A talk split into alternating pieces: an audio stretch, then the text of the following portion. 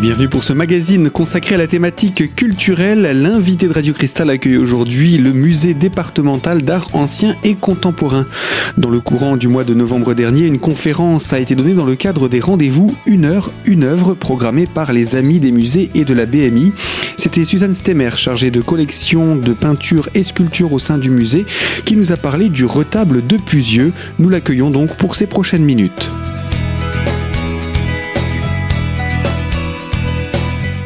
Va voir aujourd'hui, c'est donc une œuvre qui s'appelle Le retable de la crucifixion, qui vient de Pusieux, qui est datée de la fin du XVIe siècle et qui est en pierre calcaire, qui est polychrome. On voit encore des traces euh, sur l'œuvre, euh, même à l'œil nu, donc c'est très intéressant. Euh, et donc c'est une œuvre qui est dans les salles du parcours permanent du musée au rez-de-chaussée. Donc le retable euh, voilà, est composé, euh, c'est un triptyque, hein, donc trois parties. Vous avez la partie centrale euh, qui fait une hauteur de 80 cm.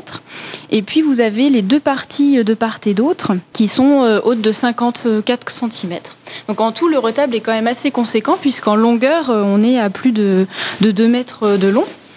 Et donc ça représente au centre la crucifixion, donc vous avez le Christ en croix et puis euh, en bas à ses pieds de façon euh, traditionnelle la Vierge Marie et Saint Jean. Et puis sur les parties euh, des côtés, à droite et à gauche, vous avez 12 apôtres qui sont placés deux par deux euh, dans des petites niches et séparés par des colonnes.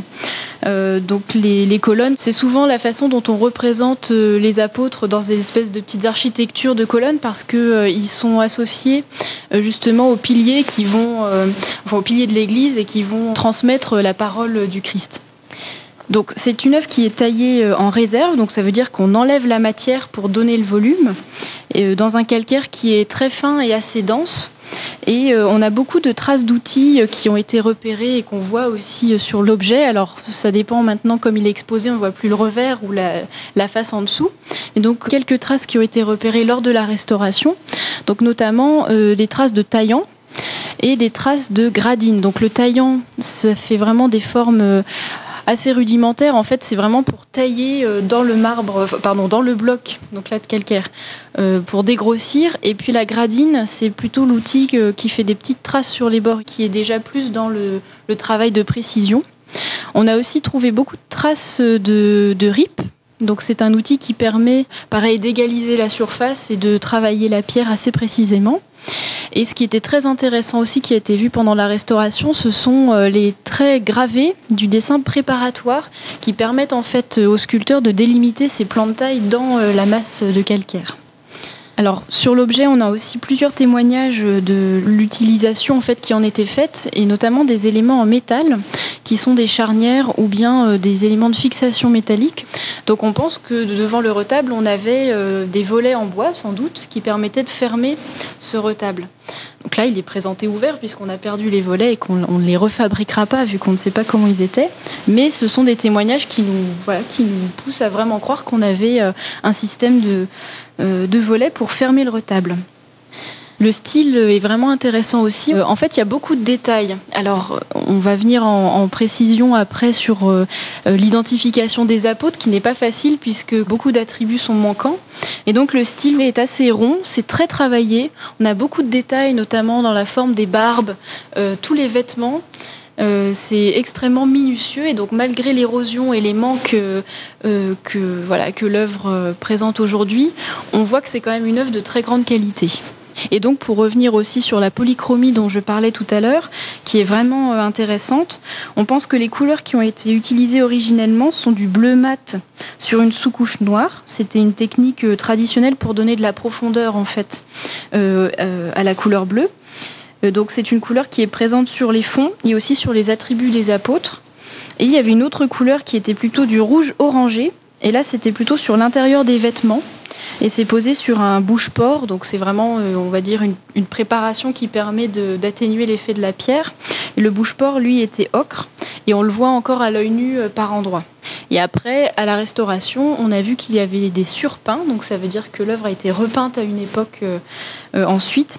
Donc un rouge vif sur une préparation blanche, et puis un bleu clair sur une préparation blanche aussi.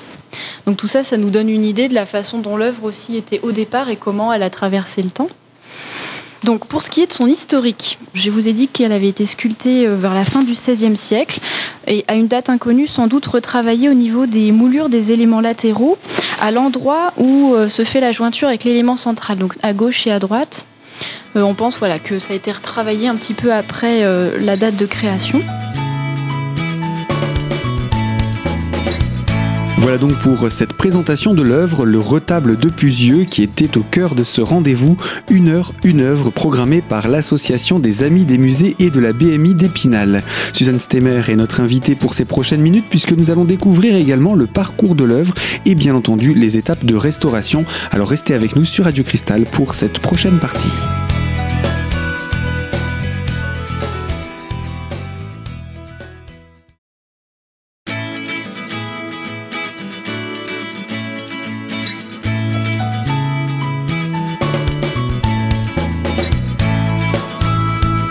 L'invité culture de Radio Cristal au musée départemental, c'est l'association des Amis des musées et de la BMI pour Une heure, une œuvre. En novembre dernier, Suzanne Stemmer, chargée des collections de peinture et de sculpture, présentait la thématique du retable de Pusieux. Cette œuvre est visible dans l'enceinte du musée départemental d'art ancien et contemporain et elle nous a déjà fait la présentation de l'œuvre en elle-même. Mais quel parcours a connu cette œuvre depuis sa conception jusqu'à aujourd'hui? C'est ce que nous allons découvrir durant ces prochaines minutes. Donc l'œuvre provient de la chapelle Sainte-Maine, qui faisait partie de l'ermitage de Sainte-Maine euh, près de Pusieux. Euh, alors Sainte-Maine, elle est née euh, à Soulos au IVe siècle. Donc elle provient d'une famille noble qui veut la marier de force. Elle s'enfuit la veille de son mariage et elle trouve refuge auprès de l'évêque de Chalon, qui est son parrain. Et suite à l'apparition de plusieurs anges, notamment un qui viendrait la couvrir avec un voile, euh, le père accepte la décision de sa fille de ne pas se marier. Et donc elle va euh, devenir une, une, religieuse ermite. Donc elle va fuir les persécutions des chrétiens et elle trouve refuge au lieu dit qui s'appelle le Fontenay qui est tout près de Pusieux. Et c'est là qu'elle meurt en ermite et qu'elle est inhumée. Et en fait, assez rapidement se développe un culte de Sainte Mène qui est vénéré dans beaucoup d'églises et de chapelles, euh, par exemple à Décimon, Juxay, Poussé. Il y a voilà, plusieurs endroits où on, rend un culte à cette sainte. Et en 1036, on procède à la translation de ces reliques dans l'abbaye de Poussay, où elles sont restées jusqu'à la Révolution. Et à la Révolution, euh, l'abbaye a été pillée, donc en 1793. Donc à ce moment-là, les chrétiens euh, recueillent certaines reliques. Et donc aujourd'hui, elles sont euh, plutôt dispersées. Son chef est à Mirecourt. Et puis Pusieux, et, enfin oui, notamment Pusieux, et aussi un petit peu Juxé possèdent les principales reliques de cette sainte. Donc à Pusieux, la dernière chapelle euh, a été terminée en novembre 1861, justement pour la translation des reliques de Sainte-Maine à cet endroit. Alors en 1791, euh, l'abbé Touvenot, qui est curé de Pusieux, a acheté la propriété, donc l'ermitage de Sainte-Maine, euh, l'a fait démolir et a laissé la chapelle tomber en ruine. Et les éléments de cette chapelle ont été dispersés. Donc le retable lui a été récupéré et a été inséré dans le mur d'une habitation de la commune de Pusieux. Euh, donc il a été un peu retaillé à l'occasion. C'est peut-être à ce moment-là que, ça s'est fait, ce que je vous parlais tout à l'heure, de retailler un petit peu les éléments, puisque d'ailleurs il est présenté euh, angle droit et la partie droite est à angle droit, donc pas sur un mur complet. Euh, voilà, et puis on, retrouve aussi au moment de la restauration, on a vu pas mal de projections de mortier qui datent de cette époque-là aussi, sur l'œuvre elle-même. Alors ensuite, l'œuvre a été vendue à un antiquaire de Don Rémy dans les années 80-90. Et c'est à cet antiquaire à Don Rémy que le musée a acheté l'œuvre. Donc ça s'est passé euh, le 10 septembre 1999. À l'époque, le musée était établissement public. C'est euh, seulement euh, le 1er janvier 2009 qu'il a été intégré en fait au département comme service du département. Donc à l'époque, l'œuvre a été achetée 92 000 francs. Et euh, ça a été approuvé par délibération du conseil d'administration euh, en octobre 1999. Et à la suite de ça, il a été exposé dans les salles du musée.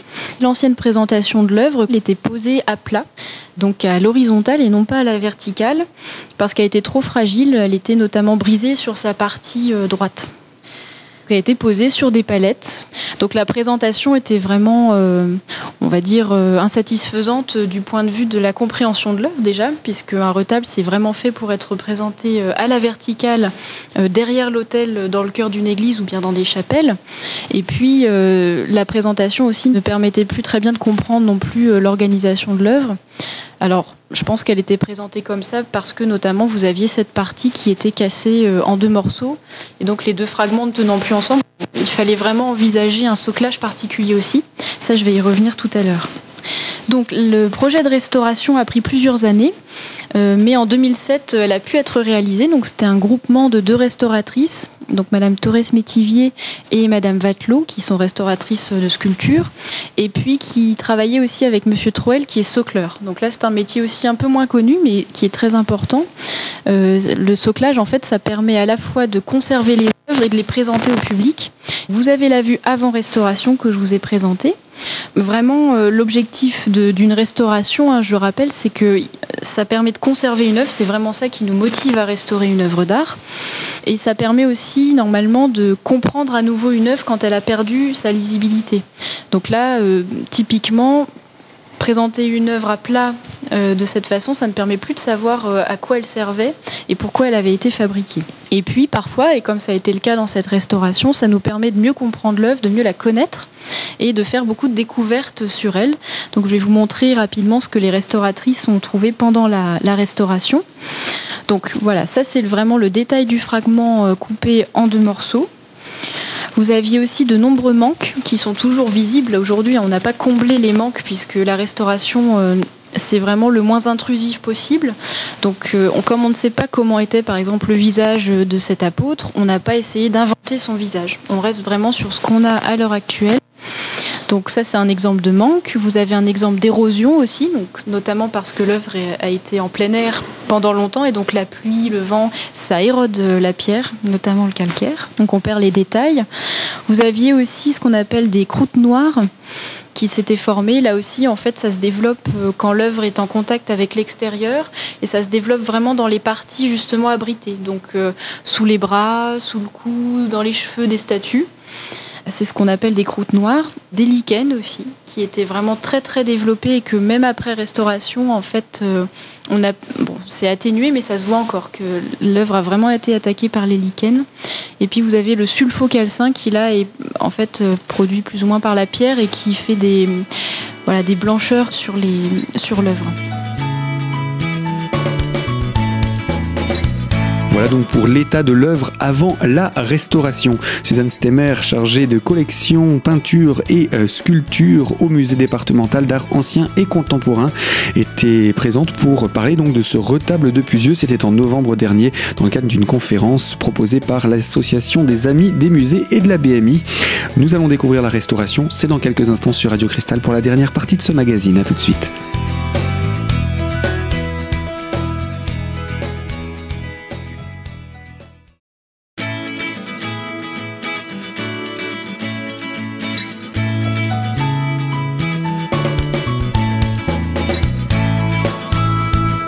L'invité culture de Radio Cristal au musée départemental d'art ancien et contemporain, c'est l'association des amis des musées et de la BMI pour les rendez-vous Une heure, une œuvre. En novembre dernier, Suzanne Stemmer, chargée des collections de peinture et de sculpture, présentait le retable de Pusieux.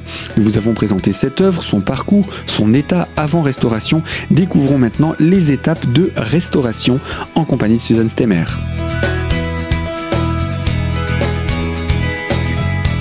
Alors, je vous présente ce que les restaurateurs euh, font parfois. Là, c'était vraiment un détail, euh, enfin un rapport très détaillé que nous avons eu. Donc, le moment du constat d'état, c'est vraiment là où le restaurateur examine l'œuvre dans les moindres détails pour euh, dresser un, constat finalement et un bilan de ce qu'il va falloir faire dans la restauration. Donc ici, il y avait à la fois ce qu'il y avait en manque, en épaufrure, donc si vous voulez, c'est comme une, griffure, on va dire, mais un peu plus sévère. tout ce qui est fissure, les micro-organismes, donc ça ce sont les lichens dont je vous parlais tout à l'heure, des dépôts ou des taches, donc des choses qui sont rajoutées après sur l'œuvre, euh, notamment parce qu'elle est restée à l'extérieur, et dissolution superficielle ou desquamation, là c'est quand on est en train de perdre euh, la, surface en fait de l'œuvre qui se forme par exemple en petites écailles et qui peuvent tomber. Et puis les fameuses croûtes noires qui étaient très développées aussi euh, sur les œuvres. Donc elles ont fait ça pour chaque partie du retable en détaillant à chaque fois le plus possible. Et puis, une fois qu'elles ont fait ces constats, donc la restauration est validée par l'équipe de conservation et puis elles peuvent se lancer. Donc, les fameux lichens après nettoyage, donc on voit que les lichens, ça attaque vraiment la matière en fait. Hein. C'est comme les moisissures. c'est là aussi, même sur un dessin, par exemple, quand il est moisi, les restaurateurs peuvent parfois gratter manuellement pour enlever la moisissure, mais ça reste en fait dans la matière et ça en enlève. Alors là, c'est l'œuvre en cours de bouchage. Donc euh, les bouchages, c'est vraiment les moments où le restaurateur va finalement, comme le nom l'indique, hein, boucher certains trous. Mais alors seulement certains. Par exemple, il avait une petite fissure qui est bouchée. Par contre, il ne va pas boucher le manque de la colonne. La petite colonnette manque, sans doute avec les attributs de certains saints, comme on verra tout à l'heure. Là, ça va rester tel quel, par contre. Donc là, c'est la partie avant remontage euh, des fragments, puisque la partie qui était cassée en deux morceaux a été recollée. On voit l'application de la colle sur euh, l'un des deux fragments. Et là, c'est une vue du serrage des deux blocs. Donc c'est qu'une fois que c'est collé, on va serrer les blocs ensemble pour que la colle prenne vraiment. Et c'est complété par ce que je vous disais tout à l'heure, le soclage et un système de serrage qui permet de maintenir ensemble les deux parties euh, fragmentaires. Donc voilà, ça ce sont les étapes euh, euh, visuelles les plus importantes. Dans l'ordre, en fait, les restauratrices ont d'abord nettoyé les lichens et les croûtes noires avec, euh, en, procédant par micro-abrasion. Donc ça veut dire qu'elles ont projeté euh, voilà, un abrasif très fin. Là, on est en micron, hein, donc c'est vraiment des choses très très fines et à très très faible pression puisqu'on est à 0,5 bar. Mais c'est ça qui permet en fait d'enlever euh, notamment les lichens. Ensuite, elles ont infiltré une émulsion dans les fissures et les desquamations pour que ça se recolle, si vous voulez. Et puis elles ont atténué les croûtes noires de la crucifixion, notamment avec des compresses imbibées, alors avec de la pulpe de papier, de l'argile et puis du carbonate d'ammonium. Ensuite, on rince et on sèche. Et puis, elles ont procédé à un nettoyage euh, qui peut paraître étonnant, mais qui se fait beaucoup, nettoyage à la salive aussi. Parce que ça permet de nettoyer euh, en restauration euh, suffisamment en fait puis le collage des deux fragments. Et enfin, elles ont procédé à des petites retouches d'aquarelle pour harmoniser l'ensemble, pour que quand on regarde l'œuvre, on n'ait pas l'œil tout de suite attiré par un manque très important en plein milieu, mais qu'on comprenne vraiment le retable en un bloc. Et donc le soclage a été réalisé on a quand même beaucoup gagné, euh, notamment sur la partie basse de la crucifixion qui était très noircie. Tous les détails aussi sont beaucoup mieux ressortis euh, après restauration sur les blocs de droite et de gauche. Et surtout, le fragment qui était vraiment euh, coupé en deux maintenant est recollé et solidifié. Et donc le soclage a été réalisé plus tard en 2012. Et là, je vous montre les schémas qui avaient été réalisés pour la fabrication du socle. Puisqu'en fait, l'idée c'était de fabriquer un socle pas trop imposant, mais qui puisse euh, maintenir l'œuvre et la tenir. elle pèse quand même un certain poids éviter qu'elle ne bascule vers l'avant. Et donc il a été euh, inventé tout un système de petites tranchées comme ça où se glisse finalement le socle. Et donc ça a été réalisé par la menuiserie Jolie qui travaille euh, à Épinal. Et là, ce sont les annotations de mon prédécesseur, Monsieur Fabiani, qui avait suivi la restauration. Donc le socle a été réalisé et on voit bien là, tout ce qu'on voit sur les schémas, on le retrouve maintenant sur le socle actuel. C'est maintenu par des pattes parce que vraiment le soclage, c'est comme je vous disais, pour la conservation et pour sa sécurisation aussi. On sait que voilà, ça peut arriver que quelqu'un se cogne contre le socle, essaye de toucher l'œuvre. Euh, il faut aussi que l'œuvre soit solidement attachée sur un socle.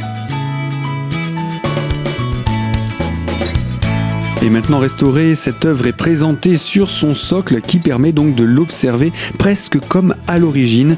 Elle est visible donc actuellement au musée départemental d'art ancien et contemporain dans une présentation également de ses travaux de restauration.